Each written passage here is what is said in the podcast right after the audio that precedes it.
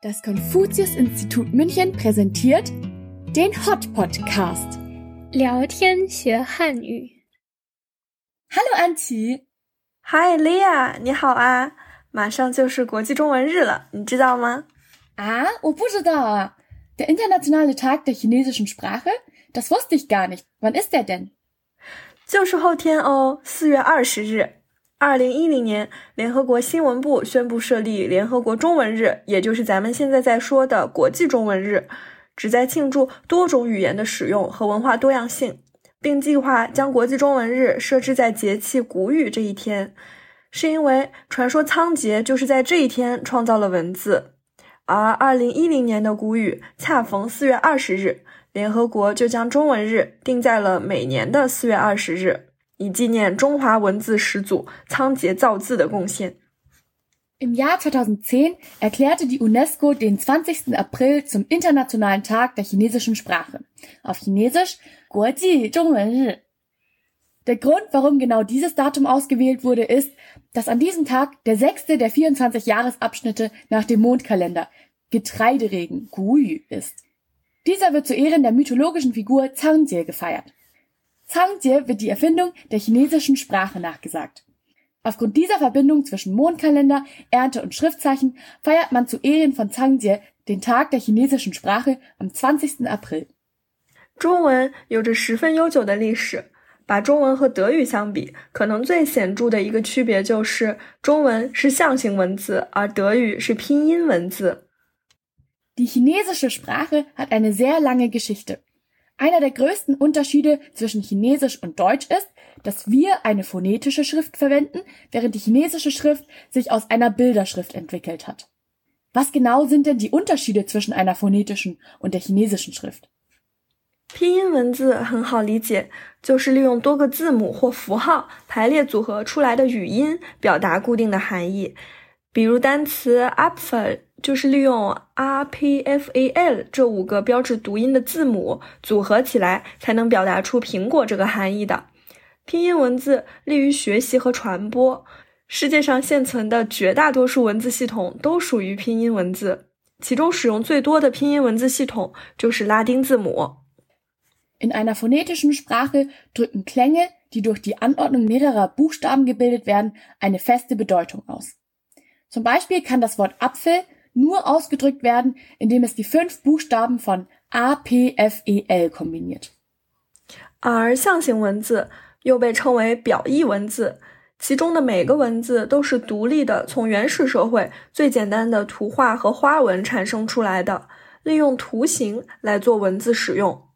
所以在中文中，不是一个读音标记一个含义，而是一个字，也就是图案标记一个含义。比如读音“疤”不能准确的表达一个含义，它可以是数字八，也可以是受伤后留下的疤痕。但如果写下来，数字八只能表示数字八，疤痕也只能表示疤痕，你能理解吗？ Im Gegensatz dazu wird in der chinesischen Schrift jedem Zeichen eine Silbe zugeordnet. Dabei handelt es sich um sogenannte Logogramme, die sich aus einfachen Bildern und Mustern entwickelt haben. Jedes Schriftzeichen hat, im Gegensatz zu Buchstaben, auch alleinstehend eine Bedeutung. Im Chinesischen kennzeichnet also nicht der Klang der Aussprache eine Bedeutung, sondern ein bestimmtes Zeichen bzw. Muster. Zum Beispiel kann die Aussprache ba keine genaue Bedeutung ausdrücken. Es kann die Zahl 8 gemeint sein oder aber auch die Bedeutung einer Narbe haben. Erst als ausgeschriebenes Zeichen kann die Bedeutung eindeutig festgestellt werden. Hm, verstehe.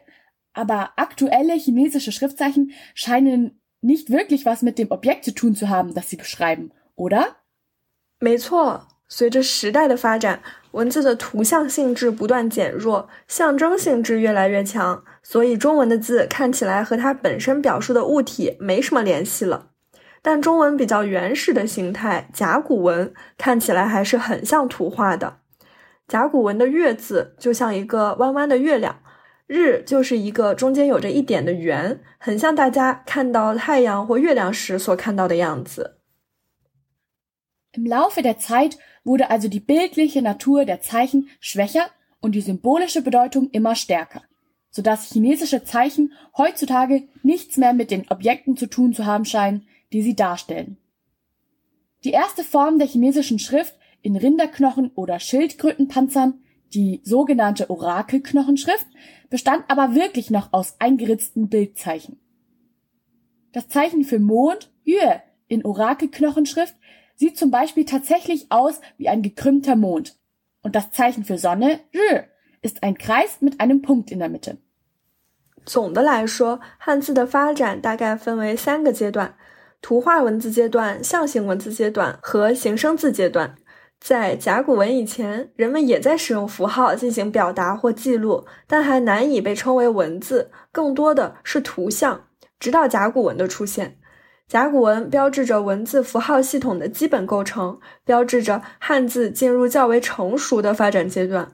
目前，据考古发现，甲骨文共有单字约四千五百个，被破译的字约有两千个。Allgemein lässt sich die Entwicklung der chinesischen Schriftzeichen grob in drei Stadien einteilen. Das bildliche Stadium, das piktografische Stadium und das bildphonetische Stadium. Vor der Orakelknochenschrift benutzten die Menschen auch schon Symbole, die aber weniger als Wörter bezeichnet werden können. Die Orakelknochenschrift markiert die erste tatsächliche Verschriftlichung der chinesischen Sprache in einem System. Aktuellen archäologischen Befunden zufolge hatte diese insgesamt um die 4500 einzelne Zeichen, von denen bisher etwa 2000 entziffert werden konnten. 之后的汉字就是在不断进化，也可以说是简化和规范化，变成了我们现在看到的样子。Danach entwickelten sich die chinesischen Schriftzeichen also weiter, bis sie immer standardisierter und vereinfachter wurden und schließlich zu dem wurden, was wir heute sehen. Es gibt aber teilweise immer noch die Langzeichen, die früher überall verwendet wurden, oder? Also die traditionelle Schreibweise der chinesischen Zeichen. 没错，早些年人们使用的都是更加复杂的传统字体。大规模的汉字简化是近代的事件。目前在世界上，大多数汉语区使用的简体中文是在二十世纪初才被提出的。在一九三五年正式公布第一批简体字表，一九五六年发布汉字简化方案，一九六四年审核通过了简化字总表，而这份总表被使用至今。Die vereinfachten, reformierten Standardschriftzeichen wurden tatsächlich erst in den 1950er Jahren eingeführt. Zu Beginn des 20. Jahrhunderts wurde die Idee einer systematischen Vereinfachung der chinesischen Schriftzeichen vorgeschlagen. Die Vereinfachung bestand darin, die Zeichen zu standardisieren, also mögliche Variationen zu beseitigen und die Zahl der Striche zu verringern. Das wurde vor allem dadurch erreicht, dass man Varianten aus der Handschrift in die Druckschrift übernahm. 1935 wurde die erste Reihe vereinfachter Zeichenlisten offiziell angekündigt 1956 der Plan zur Vereinfachung der chinesischen Schrift erlassen und 1964 die vollständige Liste der vereinfachten Schriftzeichen veröffentlicht.